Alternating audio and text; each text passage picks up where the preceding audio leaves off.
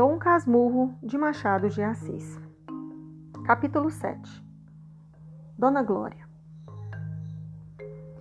Minha mãe era boa criatura.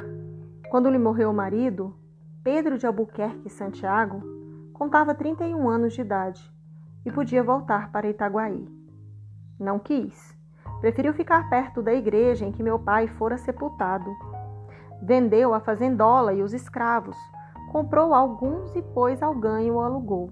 Uma dúzia de prédios, certo número de apólices e deixou-se estar na casa de Mata-Cavalos, onde vivera os dois últimos anos de casada. Era filha de uma senhora mineira, descendente de outra paulista, a família Fernandes. Ora, pois, naquele ano de graça de 1857, Dona Maria da Glória Fernandes Santiago contava 42 anos de idade. Era ainda bonita e moça, mas teimava em esconder os saldos da juventude por mais que a natureza quisesse preservá-la da ação do tempo.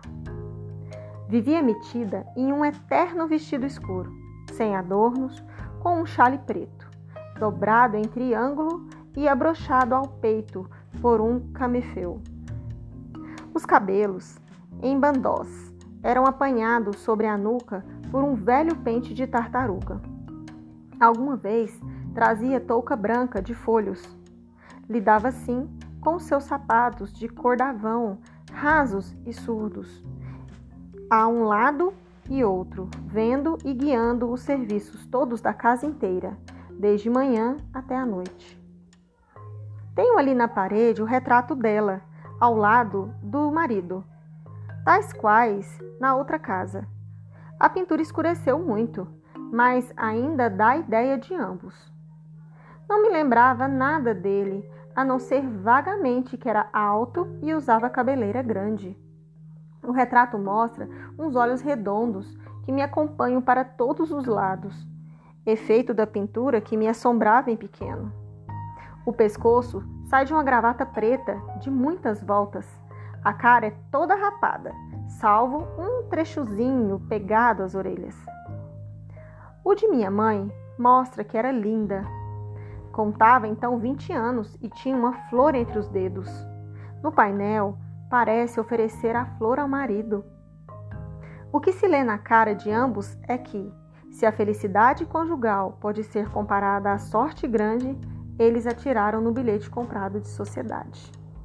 Concluo que não se devem abolir as loterias.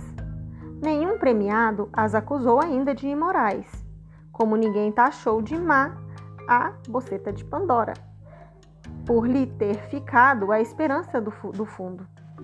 Em alguma parte há de ela ficar. Aqui os tenho os dois bem casados de outrora. Os bem-amados, os bem-aventurados, que se foram desta para outra vida, continuaram sonho provavelmente. Quando a loteria e Pandora me aborrecem, ergo os olhos para eles. Esqueço os bilhetes brancos, e a boceta fatídica. São retratos que valem por originais. O de minha mãe, estendo, estendendo a flor ao marido, parece dizer: Sou toda sua, meu guapo cavaleiro. O de meu pai, olhando para frente, faz este comentário: Vejam como essa moça me quer. Se padeceram moléstias, não sei. Como não sei se tiveram desgostos? Era criança e comecei por não ser nascido. Depois da morte dele, lembra-me que ela chorou muito. Mas aqui estão os retratos de ambos, sem que o encardido do tempo lhes tirasse a primeira expressão. São como fotografias instantâneas da felicidade. Capítulo 8 É tempo. Mas é tempo de tornar aquela tarde de novembro uma tarde clara e fresca, sossegada, como a nossa casa e o trecho da rua em que morávamos. Verdadeiramente foi o princípio da minha vida. Tudo o que sucedera antes foi como pintar e vestir das pessoas que tinham de entrar em cena, o acender das luzes, o preparo das rabecas, a sinfonia. Agora é que eu ia começar a minha ópera, a vida é uma ópera, dizia-me um velho tenor italiano que aqui viveu e morreu. E explicou-me um dia a definição em tal maneira que me fez crer nela. Talvez valha a pena dá-la. É só um capítulo.